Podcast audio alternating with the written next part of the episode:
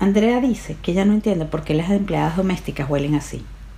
Yo me rellano en mi silla, mentalmente suspiro y me preparo para enfrentar otra vez la misma conversación que tenemos dos tardes a la semana, cuando cansadas de no hacer nada solas nos reunimos a no hacer nada juntas.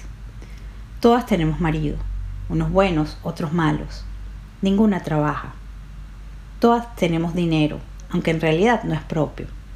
Por eso yo no las entiendo cuando hablan de su casa, de su club de playa, de su lancha, de su apartamento en Vail, si hasta para hacer mercado o comprarse un par de zapatos tiene que pedirle al marido que les deposite. O más bien a la secretaria del marido, que es la que maneja la plata. A mí en realidad ni siquiera me depositan. Yo solo soy una firma autorizada. Por eso yo voy a la casa, a la playa, al club, de viaje, sin posesivos por supuesto que no me quejo.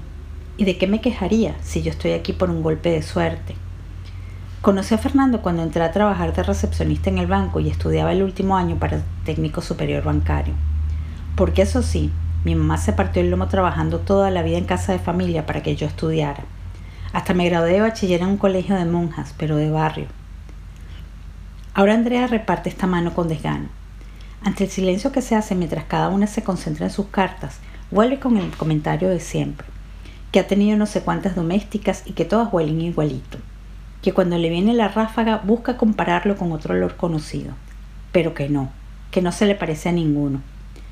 Yo medio sonrío y con falsa curiosidad le pido que me lo describa.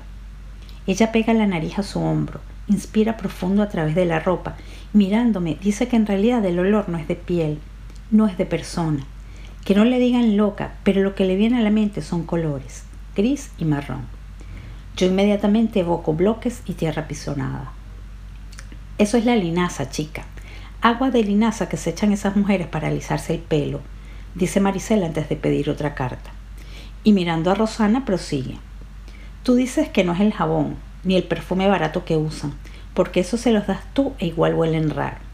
Por eso digo que ese olor es la linaza, dice remarcando cada sílaba.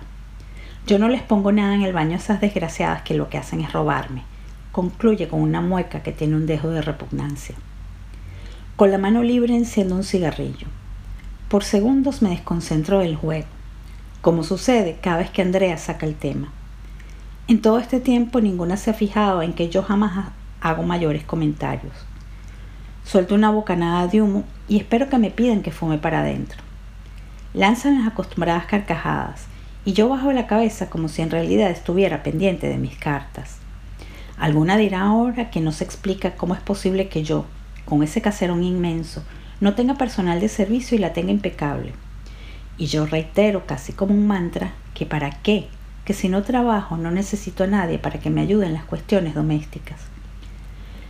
Me he convertido en un mito, algo así como la heroína de las amas de casa inactivas.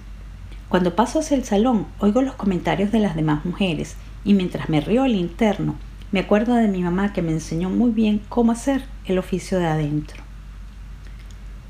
Cuando, como toda una cenicienta de la modernidad, educada a punta de sudor de escoba y coleto, bien vestida con trapos elegantes heredados de las niñas de la casa, había alcanzado el puesto de asistencia a la presidencia, se desató la crisis bancaria. Casi todo el mundo yo despavorido para eludir responsabilidades, pero yo me quedé a capear el temporal junto a un Fernando medio arruinado y maleteado, con auto de detención y prohibición de salida del país. Al final se resolvió lo de la autodetención, pero lo de la esposa y los hijos de Fernando no. Viven en Miami desde ese entonces. No los ha vuelto a ver. Después de que terminó el juicio, me llegó el premio a la empleada del mes, a la que no le dio la espalda al ejecutivo en desgracia. La lealtad rinde más dividendos que una acción de banco intervenido. Por eso es por lo que hoy estoy aquí, como todos los martes y jueves, sentada frente a esta mesa de paño verde, esperando, con la misma paciencia que esperé a que la fidelidad al patrono rindiera sus frutos, a que Andrea dilucide el misterio de ese olor que no se disimula con nada, ni con perfumes, ni con desodorantes, ni con carteras ni zapatos de marca. La veo cerrar los ojos y sé que está buscando en su interior algo que le ayude a explicarlo.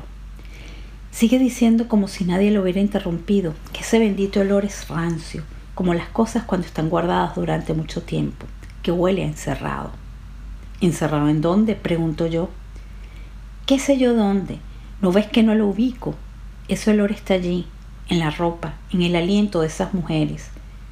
Y lo peor, dice mientras huele nuevamente su camisa de impecable lino blanco, es que se pega, porque ahora mismo lo estoy sintiendo.